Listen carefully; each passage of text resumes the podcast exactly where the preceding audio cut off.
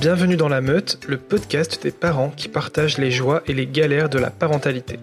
Je m'appelle Rémi, avec ma femme Julie, nous te partageons nos aventures et nos réflexions, tout en donnant la parole à d'autres parents pour rassembler autant de témoignages que possible, pour nous ouvrir au nouveau paradigme de la parentalité. Si toi aussi tu veux rejoindre la meute, retrouve un nouvel épisode sur ton appli de podcast préféré, un mercredi sur deux. N'oublie pas de t'abonner, donner 5 étoiles et un commentaire pour nous transmettre tes bonnes ondes et soutenir le podcast. Et si tu aimes vraiment la meute, retrouve le lien pour t'inscrire à la newsletter dans les notes de cet épisode, comme ça tu ne rateras aucune des actus concernant la meute. J'espère que ce nouvel épisode te plaira, je te souhaite une bonne écoute. Bienvenue Sandra dans La Meute. Je suis ravi de, t'avoir invité et que tu aies accepté. Eh ben merci à toi, surtout que je connais euh, le podcast de Julie depuis un moment, donc je vous suis depuis un moment et du coup bah, je suis contente de me retrouver chez vous en fait. C'est trop chouette. Euh, du coup moi je t'avais découvert euh, il y, a, il y a un petit moment maintenant, c'était... je j'arrive pas à me rappeler si c'était à la naissance de Charlie ou un peu avant, à la fin de la grossesse. Mais euh, je t'avais découvert ton podcast euh, Parents en or, euh, où tu parlais notamment d'instruction en famille, il me semble. Et, j'étais tombé sur ton contenu parce que on n'est pas encore tout à fait à ce moment-là. Hein. Elle, a à peine un an, donc c'est pas tout de suite, tout de suite. Mais c'est quelque chose que je discute depuis la grossesse, tu vois, avec avec mes proches, avec mon entourage, parce que je suis je suis un peu un traumatisé de l'école, donc forcément, en tant que traumatisé de l'école, t'as pas forcément envie d'amener euh, tes enfants, tes propres enfants à l'école aussi.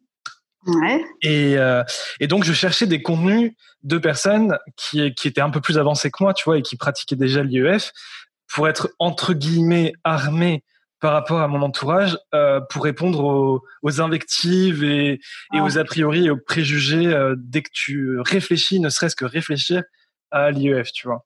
Donc je t'ai découvert comme ça. D'accord, ok, ok. Sur le ouais, sur le l'épisode où je parle de nos, notre choix en fait. C'est ça, exactement. Mm. Ok, ok.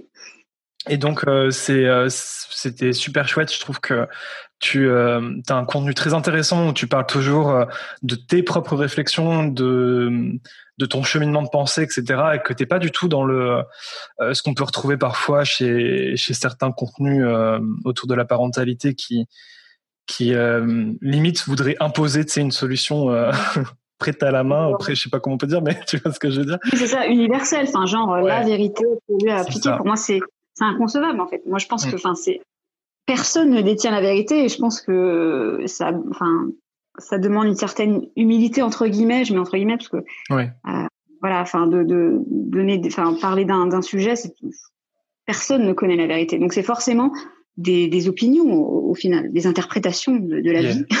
Tout à fait. Et du coup, ben, comme je t'ai découvert comme ça, très rapidement, je me suis dit un jour, je l'inviterai dans la mode, c'est sûr, pour, pour parler de quelque chose. Euh, mais étant donné que c'est vrai que tu parles de beaucoup de choses, de différents aspects de la parentalité, euh, bah, à la limite, euh, j'aurais pu t'inviter à tous les épisodes pour avoir ton avis. Mais j'attendais quand même d'avoir euh, une idée de sujet en particulier avant de t'inviter. Et il y a pas longtemps, donc il y a quelqu'un qui m'a demandé, euh, euh, qui m'a demandé de, de, parler, que ce serait bien de parler par rapport à la sociabilisation des enfants. Et je me suis dit, tiens, enfin, j'ai pensé à toi tout de suite et je me suis dit que ce serait l'occasion parfaite pour euh, pour t'inviter. Donc donc ça tombe bien et j'espère j'espère que ce thème-là te plaît d'en discuter aujourd'hui. Ah bah, complètement. Enfin, c'est un sujet hyper passionnant. Enfin, moi, j'en avais fait trois ou je sais plus trois épisodes, j'en avais parlé. Enfin, c'est c'est passionnant. Enfin, c'est hyper. Euh, non, non, je, je suis tout, tout, tout, à fait, euh, comment dire, super contente que tu m'aies invité pour ce thème. C'est cool. Euh, du coup, après cette longue introduction, est-ce que tu veux bien te présenter pour, pour celles et ceux qui, qui ne te connaissent pas? Alors pour faire ça rapidement, donc moi c'est Sandra, j'ai deux enfants, deux garçons que j'instruis à la maison euh, comment il y a tellement de choses à dire sur une personne, mais euh, pour résumer, euh, je suis scientifique de formation à la base. J'ai travaillé dans les laboratoires, dans le diagnostic, dans le, la, la, recherche, le développement, etc. pendant plus de dix ans. Et aujourd'hui, maintenant, je suis plutôt accompagnante parentale. Je propose un soutien parental et je suis passionnée par le développement de l'enfant. Voilà. voilà. Mais ça, ça, résume bien, c'est chouette. Mm. Euh, donc on va rentrer dans le dans le vif du sujet. Euh, Notamment, notamment par rapport à, aux questions liées à l'IEF. Souvent, c'est un truc parce que j'ai l'impression que si tu restes dans le cheminement classique, on va dire de, de la parentalité majoritaire, etc. Donc, t'emmènes ton enfant soit à la crèche, soit à l'école à un moment donné. C'est la question de la sociabilisation, elle, elle arrive pas forcément. Mais c'est vrai que dès que tu dis, bah, j'envisage de pas forcément emmener mon, mon enfant à l'école ou quoi, bah, direct, on va dire, ah ouais, mais la sociabilisation alors euh, tout de suite tout de suite. Euh, donc la première question que je voulais te demander c'est pourquoi on met autant d'importance sur la sociabilisation des enfants et limite dès le plus jeune âge dès la naissance tu vois il faut faut commencer à envisager de comment tu vas faire euh, pour le sociabiliser? Ouais, comme tu dis, c'est dès, les premiers mois. Hein. Dès le, bébé, déjà, il faut qu'il commence déjà à se sociabiliser. Euh, alors moi, je pense qu'il y a, enfin, il y a plein de, plein de, il y a plein de choses à dire. En fait, je dis toujours ça, mais il y a toujours plein de choses à dire. Mais euh, pourquoi on y met de l'importance? Déjà, il y a le fait que euh, c'est important au niveau de la société, c'est-à-dire qu'il y a un enjeu sociétal. ça permet en fait la sociabilisation. En fait, l'idée derrière, qu'est-ce qu'on veut, c'est que ça se passe bien entre les individus, en fait. On veut qu'il y ait une espèce de cohésion sociale. On a envie que les gens, au maximum, suivent les règles parce que on est très nombreux. On est dans une dans un monde où il y a beaucoup d'interactions sociales. C'est pas comme euh, il y a des millions d'années où on était euh, des, petits groupes de 20 personnes et on côtoyait pas, tant de monde que ça en fait. Donc ce qu'on a envie, c'est que ça se passe bien en fait entre les gens. Donc euh, je pense que ça part de là à la base. L'importance que la société, les injonctions qu'on reçoit, elles viennent de là, je pense. Après, je pense aussi qu'il y a de la part des parents il y a autre chose qui se joue. Il y a, comme il y a cette attente-là sociétale, les parents, eux, ils ont envie que leur enfant aille bien, en fait. Hein. À la base, euh, mmh. en fait, ce qu'on veut, hein, à la base, c'est que notre enfant ou nos enfants aillent bien. Et le problème, c'est que comme il y a ces injonctions, comme il y a ce fonctionnement sociétal, on a envie que nos enfants, ils soient bien intégrés socialement pour aller bien, parce que on se dit qu'un enfant en tout cas une personne qui est pas intégrée, elle va pas bien. En tout cas, nous on a envie que ça se passe bien quand ils vont dehors et qu'ils côtoient des gens. Donc les parents veulent que euh, l'enfant s'intègre aux autres pour euh, qu'ils le vivent le mieux possible quand ils sortent de la maison, on va dire. Et il y a peut-être aussi une pression que se mettent les parents, c'est que encore une fois, comme il y a ces attentes sociétales, les parents, ils ont envie de passer pour des bons parents aux yeux des autres. Et un enfant qui est pas bien sociabilisé, ou en tout cas qui semble pas sociabiliser, c'est qu'il y a un souci au niveau, enfin, les parents, ils n'ont pas fait ce qu'il fallait, quoi. Je pense qu'il y, a beaucoup de pression sur les parents, beaucoup, beaucoup, de la part des autres, de la société, et de, enfin, de, et du coup, ça ressurgit sur eux, eux-mêmes se mettent énormément de pression, en fait. Ouais, donc au-delà de, du bien-être de l'enfant et de son intégration, il y a toute une question de l'image. Euh, au final, euh, enfin, c'est assez horrible à dire, quoi, mais l'enfant, je crois que tu en, avais parlé une fois d'ailleurs, mais l'enfant euh, devient limite un projet pour les parents.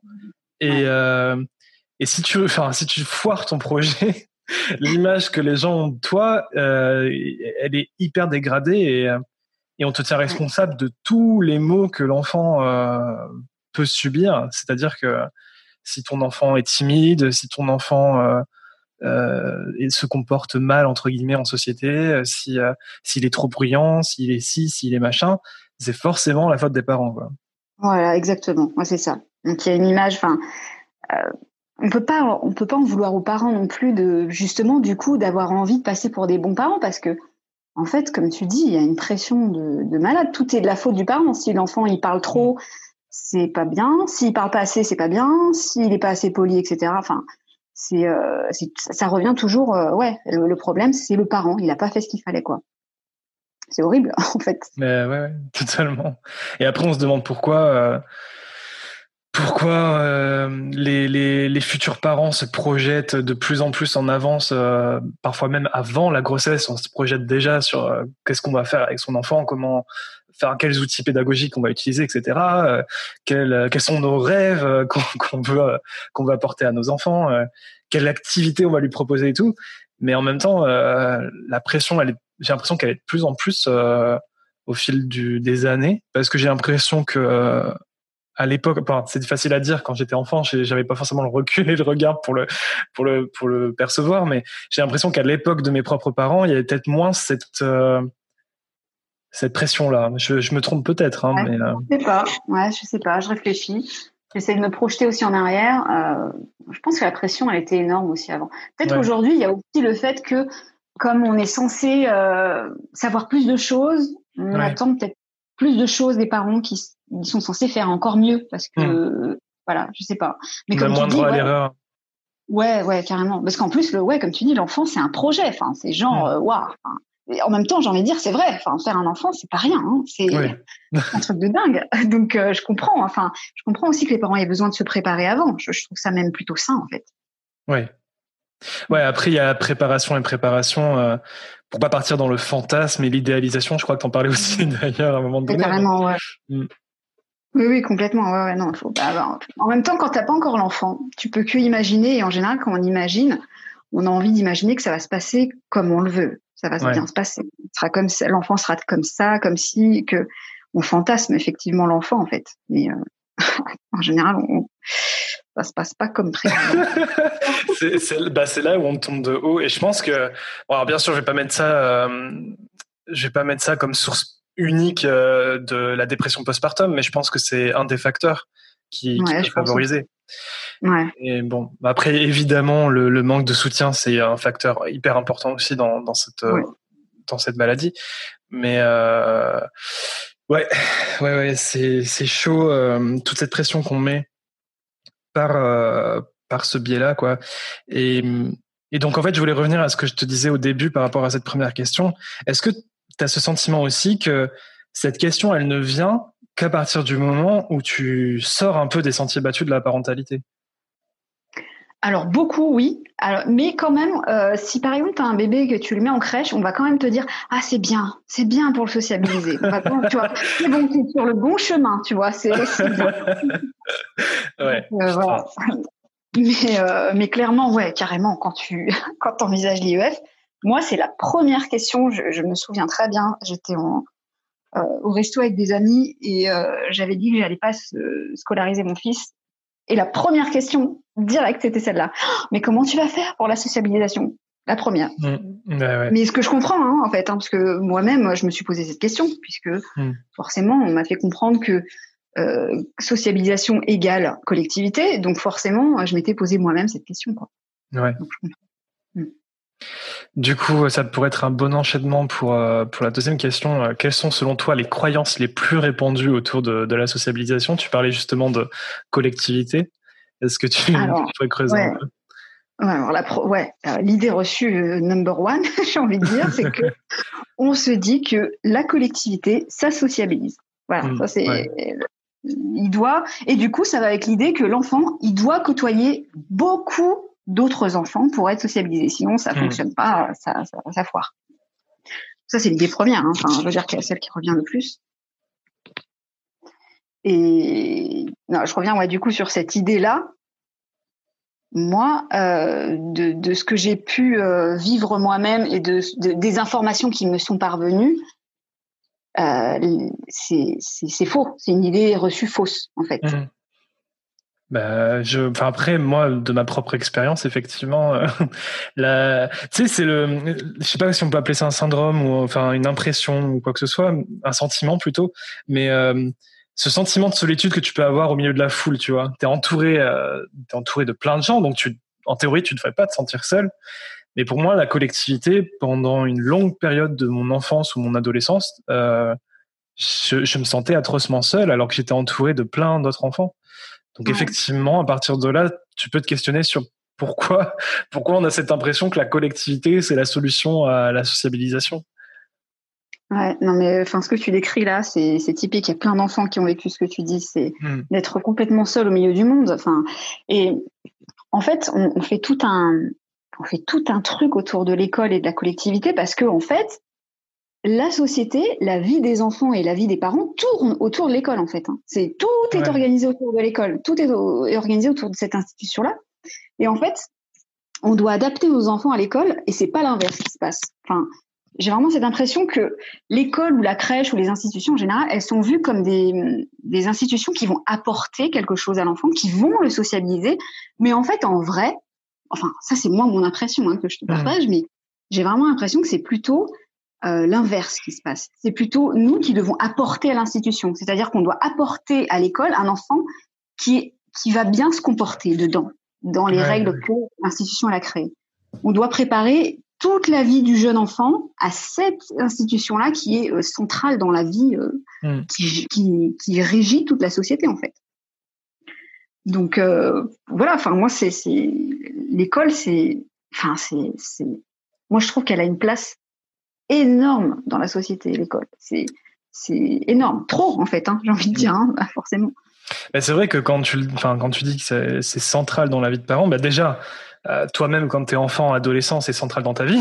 tu, tu passes la majorité de ton temps à l'école. Ensuite, quand tu deviens parent, bah, tu y repasses aussi beaucoup de temps, mais euh, je veux dire aussi en termes de charge mentale, quoi. Euh, Tu es pas vraiment physiquement, mais c'est tout le temps dans ton esprit. Euh, Effectivement, je pense que l'école, ça, ça, ça bouffe une bonne part de notre vie, euh, quoi qu'il arrive, quoi. non, et en plus, je pense qu'on le dit pas souvent aux enfants, ça. Tu vois, quand on va scolariser son enfant, limite, il faudrait leur dire, mais tu sais, mon, chéri, tu vas y aller tous les jours de ta vie, enfin, 4 ou 5 jours, pendant plus de 15 ans, ou je ne sais plus combien d'années. Mais euh, en fait, l'enfant, souvent, ils sont même pas préparés au fait que ça va leur prendre toute leur vie, en fait. Bah oui, enfin, oui, ils sont dans l'ignorance, c'est sûr. Mm. Oui, c'est ça.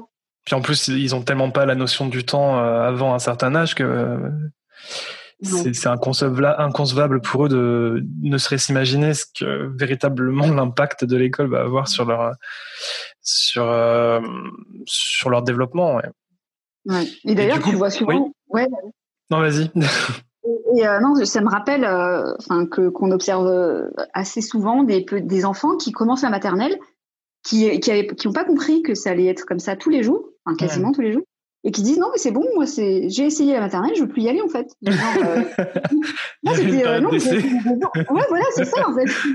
Non mais ça y est c'est bon j'ai plus envie d'y aller. Voilà. Ouais. Euh, bah ouais c'est dans l'idéal, c'est ce que j'aimerais faire, c'est que si jamais euh, Charlie nous montre l'envie à un moment donné de vouloir aller à l'école, c'est qu'effectivement on, lui laisse l'opportunité d'essayer et que selon bah, si euh, du jour au lendemain elle a plus envie, tu vois, ben elle a plus envie et puis voilà. Maintenant, je comprends que euh, c'est pas quelque chose, euh, c'est pas une liberté que tous les parents peuvent avoir ou souhaitent même avoir et c'est c'est ok. Mais c'est vrai que pour pour les enfants en eux-mêmes, dès, dès que tu te retrouves face à un enfant qui qui vient un véritable mal-être dans l'école, c'est compliqué. Hein. Bah, moi, j'ai été victime de ça quand j'étais gosse. J'ai ma, ma belle-mère, son fils, ça a été la même chose. En maternelle, il pleurait euh, tout le temps, tout le temps, tout le temps parce qu'il ne voulait pas y aller. Et, euh, et c'est terrible que qu'on n'ait pas euh, qu'on n'ait pas suffisamment d'armes justement pour que pour qu'il y ait un choix, pour que les parents aient un véritable choix. Mm. Et c'est c'est chaud, c'est chaud, c'est triste aussi. Ouais, c'est vrai. Et en fait, c'est le parent, il est euh, écartelé. Alors, je dis souvent le parent, euh, on est écartelé entre un million de choses, mais en fait, on, est euh, les pauvres parents.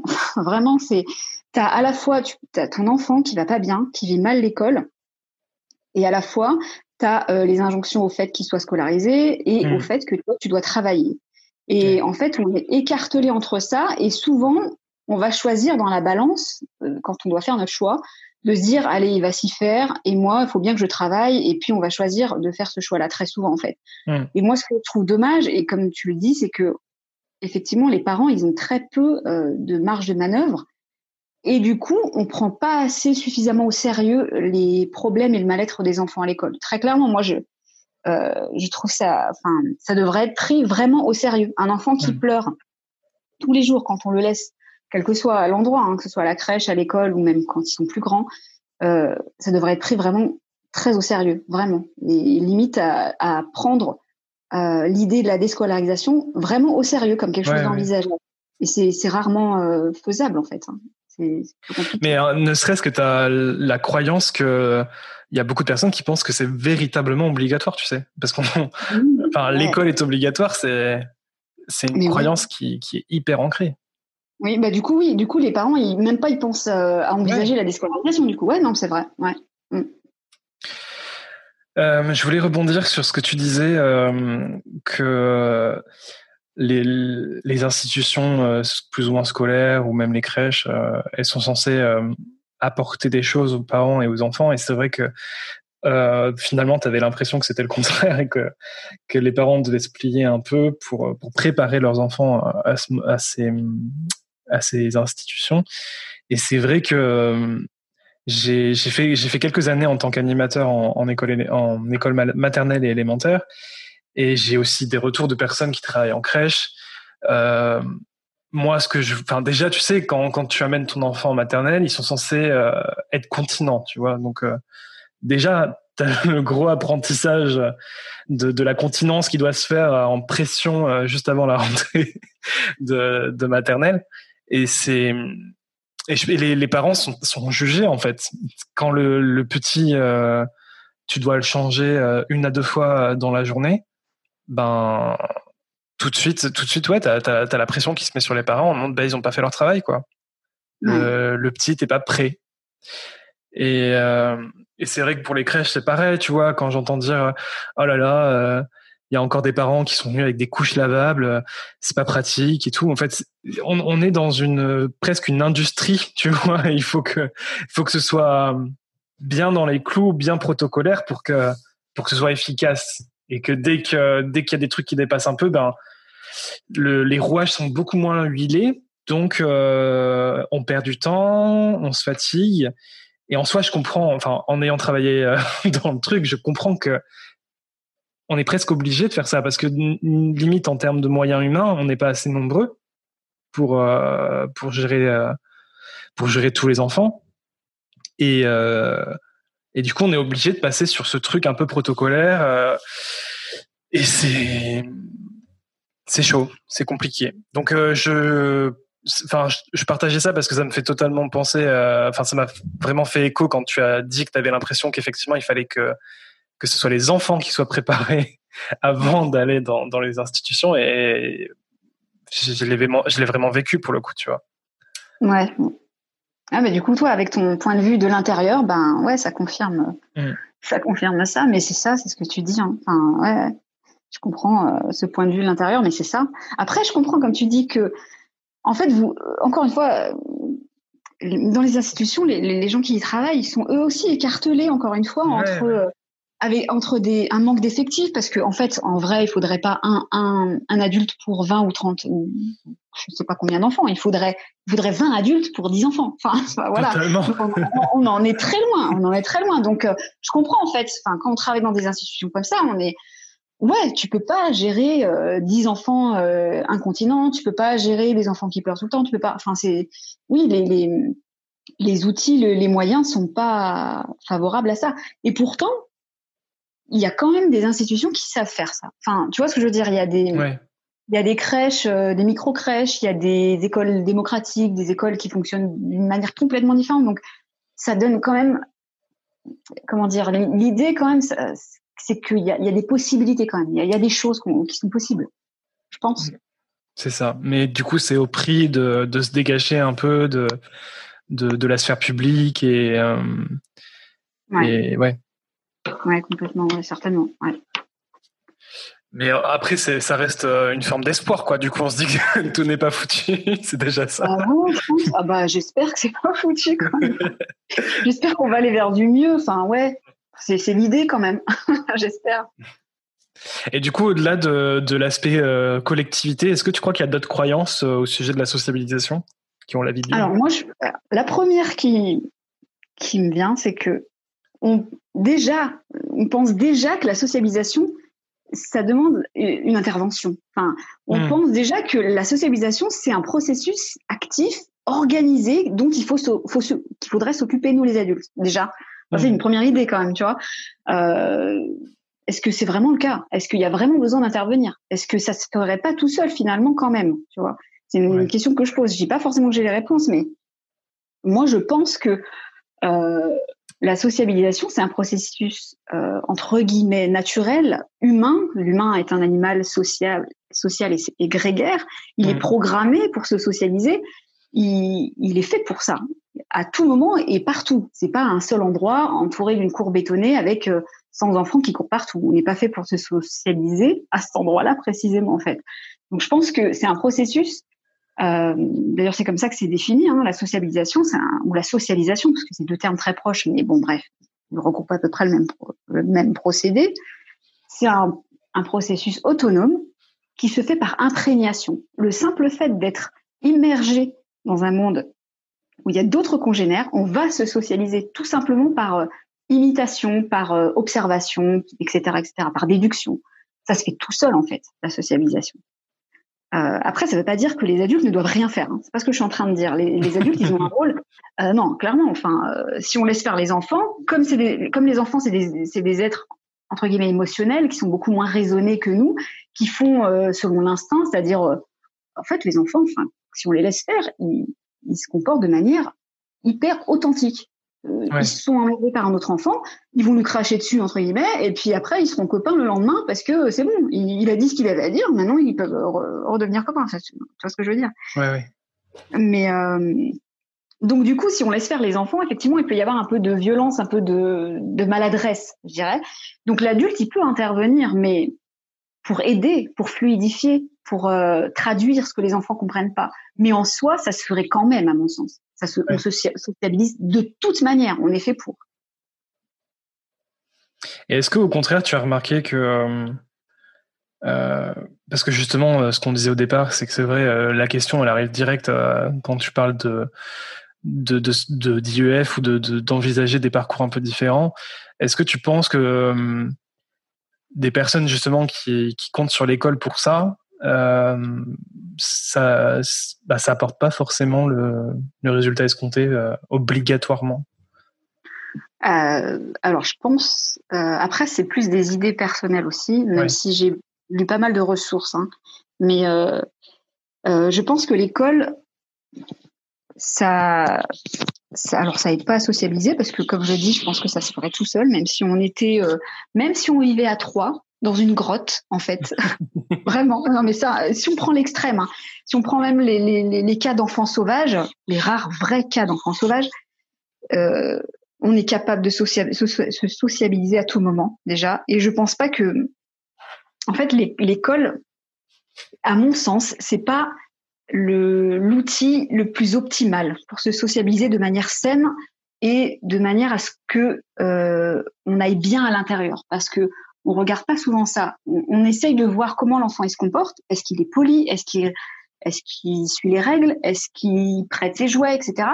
Mais on se demande jamais est-ce qu'il va bien dedans? Parce que en fait, au fond, moi, ce qui me semble important, c'est est-ce que cet enfant-là, qu'on a mis dans une école ou pas d'ailleurs, on s'en fout, est-ce qu'il va bien? Est-ce que est-ce que ça va bien à l'intérieur? Parce que de ça va découler tout le reste de sa vie. Et je pense qu'on se pose pas assez cette question-là. Voilà, je sais plus si j'ai répondu à ta question du coup.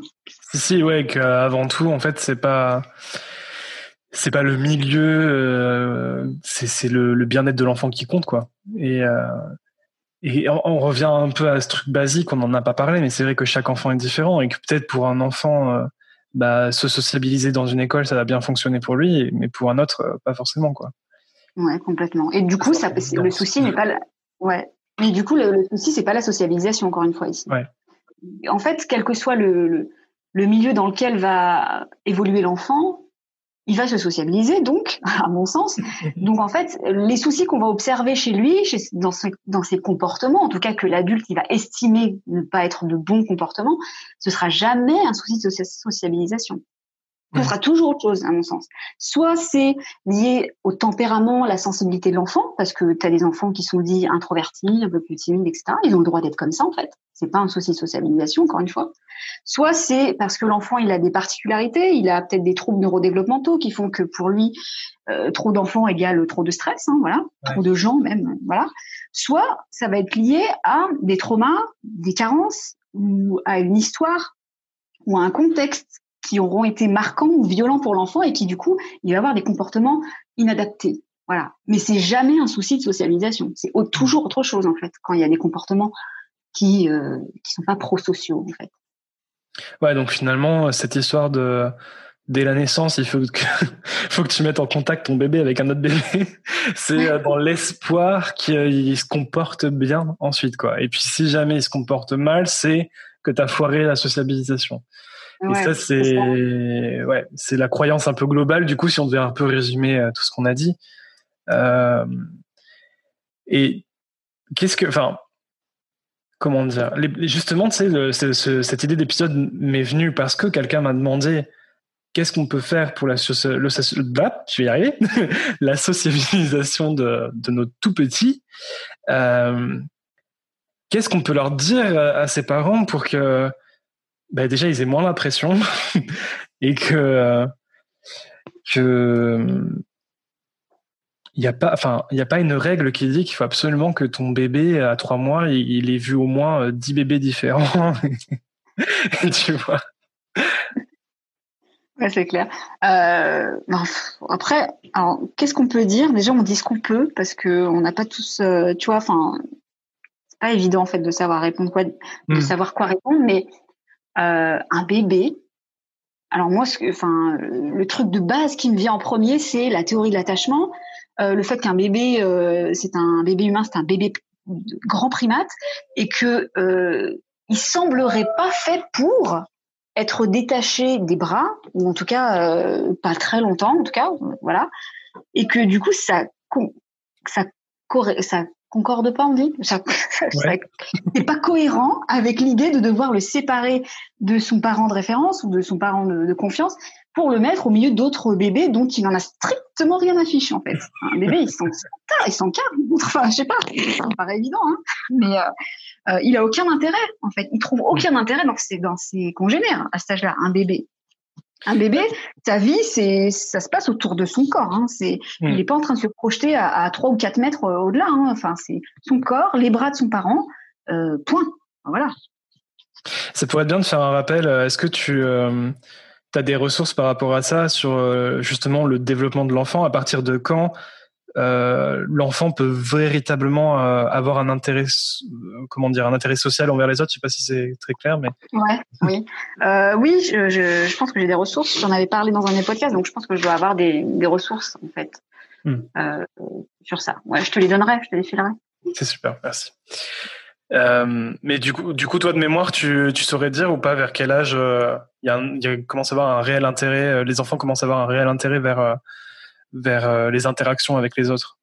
Alors moi, de ce que je me souviens, de, de, ce que j'ai pu moi capter comme ressources, encore une fois, j'aime bien mettre ça en avant parce que j'ai pas forcément les mêmes connaissances que d'autres, mais j'avais moyennement, il y avait plusieurs stades. Genre, il y avait le stade à peu près autour de 18 mois, mais c'est vraiment une grosse moyenne, où l'enfant il commence à se déplacer de manière autonome, il commence à marcher, et donc là, il va entrer euh, il va faire des rencontres vers d'autres congénères. Typiquement, mmh. dans les crèches, on voit quand ils commencent à se déplacer, eh ben, effectivement, ils vont entrer en interaction avec d'autres euh, êtres humains, visiblement, qui sont là.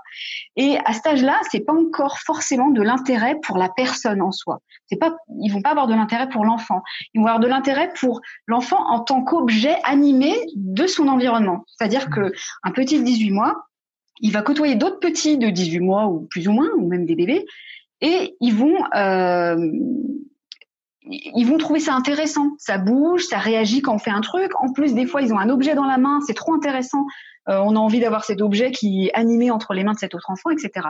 Du coup, il y a un, autre stade. Euh, je pense que c'est Maria Montessori qui en parle aussi de ce stade-là. D'ailleurs, ça fait partie des ressources que je te filerai. Euh, qui disait que c'est plutôt à partir de, alors je fais une grosse moyenne, mais à partir de 5, 6, 7 ans, pas avant que l'enfant il va avoir envie d'avoir des copains vraiment enfin qui va s'intéresser aux autres enfants en tant qu'être à part entière en fait. Mm. et c'est rarement euh, je généralise attention hein, mais c'est souvent plus tard que ce qu'on croit parce que les adultes sont des êtres très pressés. On est très impatients hein, les parents les adultes. On est toujours trop impatients par rapport au temps beaucoup plus long que l'enfant il a besoin pour acquérir tout ce qu'on attend d'eux. Et notamment euh, la socialisation, notamment le fait d'avoir des, des, copains, etc. Et eh ben, c'est souvent beaucoup plus tard que ce qu'on croit, en fait. Ouais, il faut laisser le temps au temps, quoi. voilà, c'est ça. Ouais, mais c'est c'est pas à trois mois que qu'un bébé il a besoin d'avoir des copains. Enfin, à mon sens. Hein.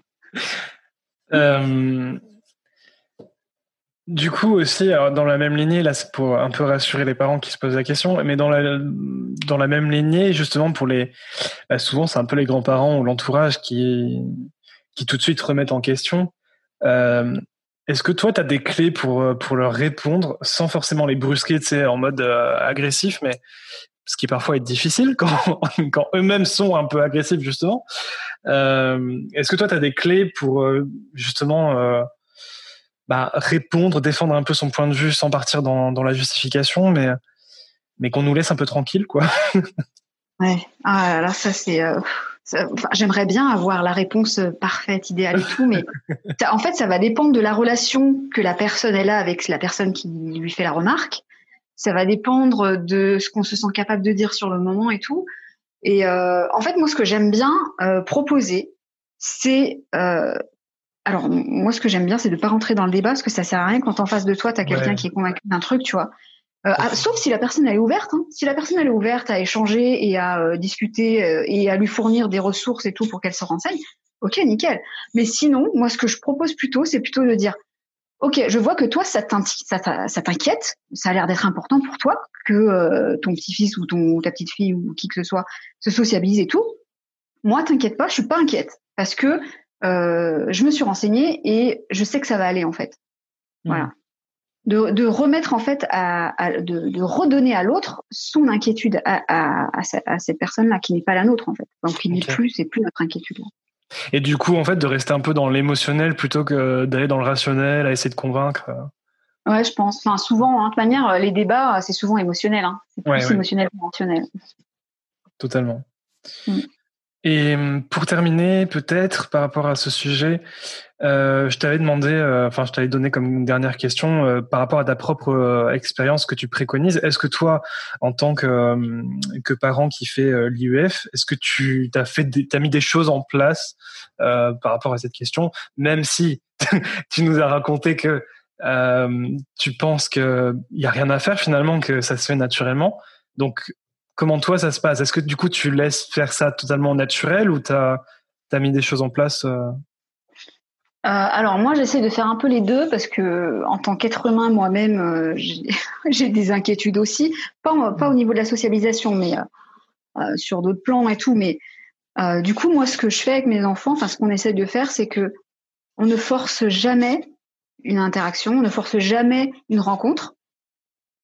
On essaie d'en proposer. On est plus dans la proposition mais après, j'ai mon histoire à moi qui fait que moi, euh, en tant que enfant qui a mal vécu aussi l'école, qui était une enfant mutique, euh, plutôt très introvertie et tout, et eh ben, tu vois, après, j'arrive à faire cette distinction, mais je sais que c'est lié à mon histoire et que du coup, émotionnellement, j'ai cette peur là de, j'ai pas envie de voir un de mes enfants qui passe par là, de, de se retrouver introverti, mutique et tout. Donc, j'ai envie qu'il soit à l'aise socialement aussi, tu vois mais euh, mais je me retiens en fait on va dire ça. Euh, j'ai mon homme aussi qui m'aide bien parce que lui il est totalement l'inverse. Il est hyper euh, sociable hyper à l'aise et tout. Et je sais que lui il est pas inquiet comme ça en fait. Donc ce qu'on fait c'est qu'on laisse faire au maximum. On ne force rien mais on est plutôt dans la proposition de rencontres euh, euh avec d'autres enfants d'autres personnes avec des sorties des visites quoi. D'accord. Et du coup euh quand tu parles de propositions de rencontres, euh, euh, comment dire concrètement, ça ressemble à quoi? Est-ce que vous cherchez des activités euh, entre guillemets extrascolaires pour le coup, qui qui, qui rentrent pas trop dans dans votre comment dire dans votre façon de faire IEF, mais est-ce que vous cherchez des groupes de parents, tu vois? Comment ça se passe? Alors oui, oui. alors nous, on fait l'IEF depuis deux ans. C'est la troisième année, donc on commence à, à connaître un peu les familles qui sont autour. On a des, des contacts, donc on commence à, enfin, on, voit des, des, familles régulièrement, enfin régulièrement. En tout cas, on voit, voilà. Euh, après, euh, oui, il y a plein de ressources aussi sur Internet. Donc moi, j'ai un forum. Euh, ça, ça, existe encore les forums. Hein, il y a un forum de non-sco de, de, ma région. Donc j'y vais souvent pour voir s'il y a des sorties dans le coin qui sont qui sont proposées et tout. Et puis au niveau des activités extrascolaires, j'essaye d'en proposer à mes enfants. L'année dernière, on avait essayé des choses en septembre. Et là, on va essayer aussi d'autres, on va essayer des activités. C'est toujours proposé et c'est toujours si eux sont d'accord pour essayer, bien sûr. Donc on essaye et il y a eu plein d'activités qui ont été avortées complètement et c'était ok. On était prêt à, euh, même s'il fallait payer l'abonnement à l'année et qu'au bout de bon ça fait ça, fait mal hein, de payer un abonnement à l'année et que l'enfant il y a que trois fois mais on était prêt en fait. Il voilà. Donc euh, euh, on invite l'enfant il peut essayer s'il a envie et puis il peut s'arrêter aussi quand il a envie en fait. Ouais c'est toujours j'ai l'impression que peu importe les sujets autour de la parentalité de toute façon souvent ça se termine en il faut s'adapter. Ouais, carrément. L'improvisation presque aussi. oui, bah oui, tu tâtonnes, tu t'essayes, tu... c'est ça. Euh, du coup, on arrive aux deux questions signature un peu de, de la meute. Euh, la première question, c'est si tes deux garçons euh, viennent un jour à écouter cet épisode, qu'est-ce que tu aimerais leur dire? Alors moi, j'aimerais leur dire que j'espère que jusqu'à cet instant, j'aurais été une maman sympa et cool. Et que s'ils ont la chance de m'avoir encore dans leur vie, parce que je sais pas en fait, hein, c'est oh, pas la vie, hein, mais non, mais, non, c'est pas, c'est pas du tout pessimiste hein, ce que je dis. c'est vraiment juste, euh, voilà. Euh, et ben que j'aimerais que au moment où ils m'écoutent, ils aillent me chercher là où je suis et qu'ils aillent me demander si je les aime. Comme ça, euh, je leur répondrai que bah oui. C'est mignon, c'est cool. J'aime beaucoup. Du coup, je te, je te souhaite qu'un jour ça arrive et qu'ils viennent, viennent, vers toi comme ça. Ça, ça va être trop cool. Ouais, comme ça, je saurais qu'ils sont allés écouter ton podcast. bah en plus, ils, ont, ils vont avoir de quoi faire entre tous tes épisodes. Euh, et puis, euh, ouais. si, tu, si, tu, vas chez, chez d'autres podcasts, euh, petit à petit, il va y avoir de quoi faire. Ouais. Et enfin, donc la dernière question, si tu pouvais revenir dans, dans le passé, ça serait à quelle époque? Et qu'est-ce que tu te dirais à ta version du passé? Ah, alors moi, euh, ce serait trop bien de pouvoir faire ça. Et pas qu'une seule fois. Faudrait qu'on puisse y aller euh, plein de fois à plusieurs moments. C'est sympa ça. Euh, alors moi, je pense que ce serait au lycée, quand c'était vraiment les moments les plus noirs, hein, on va dire, de ma scolarité. Les, deux premières années de lycée, j'irai là-bas, j'irai me voir et j'irai me dire à moi-même, c'est pas grave que tu sentes un écart avec les autres c'est pas grave. Euh, c'est, tu peux quand même en faire quelque chose en fait, et que justement, euh, bah, j'aimerais, en fait, j'aimerais me rassurer en me disant que euh, ça va aller en fait, ça va le faire. En fait, tu, tes particularités, tu vas en faire des forces, tu vas, tu vas faire des trucs sympas, et même que tu vas même te retrouver dans un contexte avec un homme et deux enfants et tout, qui dépasse même ce que tu imagines en fait. Voilà, j'aimerais bien me rassurer quoi. ouais. C'est vrai que ça ferait un bien fou hein, quand on repense à certaines époques. ah ouais, carrément. Ouais. Des moments où on est complètement seul, on aimerait bien que, quelqu'un vienne nous dire un truc comme ça, c'est clair. Euh, alors, je, viens de réaliser que j'aurais pu te demander avant de, faire les signatures si, euh, si tu avais quelque chose à ajouter par rapport au thème de cet épisode, ou si tu penses qu'on a un peu traversé euh, l'essentiel. Ouais, ouais, on a fait un, pas mal de tours. Après, on n'a pas, on a peut-être moins parlé de, du tempérament de l'enfant, c'est-à-dire quand on a un enfant introverti, qu'est-ce qu'on peut faire et tout. Et euh, bah, c'est pareil en fait, c'est pas forcer des interactions et, et enfin, aimer son enfant tel qu'il est et être introverti. En fait, on confond beaucoup le tempérament de l'enfant et la sociabilisation. Et encore une fois, c'est pas le cas. C'est-à-dire qu'un enfant qui est introverti, c'est pas un enfant qui a pas assez côtoyé de d'enfants en fait. Hein. Ouais. C'est simplement sa manière de fonctionner dans cet instant de sa vie, en tout cas dans cette période de sa vie là. Voilà. Oui, c'est pas euh, une fatalité. Euh. Non, non, non, non. Moi, j'aime bien dire ça. J'aime bien dire que c'est c'est le fonctionnement qu'on a choisi dans cette étape de notre vie, et ça ne veut pas dire qu'on sera comme ça tout le temps, en fait. Même un enfant, tout petit, tu peux, être un enfant entre guillemets timide et, devenir un adulte euh, hyper à l'aise socialement. Ça, ça n'empêche pas, en fait. Ouais, totalement. Mm. ça me fait penser en fait à, à, tous ces humoristes qui disent que justement c'était des, des enfants très timides et tout, et qu'au final ils pètent les, euh, les feux de la planche, euh, qui, se mettent parfois en ridicule euh, devant des milliers de personnes. Donc effectivement, ouais, c'est qu'une question de temporalité, quoi. C'est vrai, ouais, c'est vrai. Eh ben merci pour pour cet échange super riche. vraiment, je pense que on a pu répondre à pas mal de questions qui étaient posées. Je pense que ça ça donnera des clés ou en tout cas des pistes de réflexion et ça c'est essentiel. Donc euh, vraiment merci. Merci à toi surtout pour l'invitation, c'était un moment très sympa. Oui, et euh, sache que si jamais je suis de nouveau inspiré par un sujet où je me dis tiens, il faut que j'invite Sandra parce que ça va être bien pour ce sujet-là, il y a moyen que je te propose à nouveau de, venir sur la mode pour un, pour un prochain épisode, on verra. Ok, bah, pas de souci, avec plaisir même. euh, eh bien, je te souhaite te souhaite une bonne, euh, une bonne fin de journée. Je te dis euh, du coup à très bientôt dans la mode peut-être.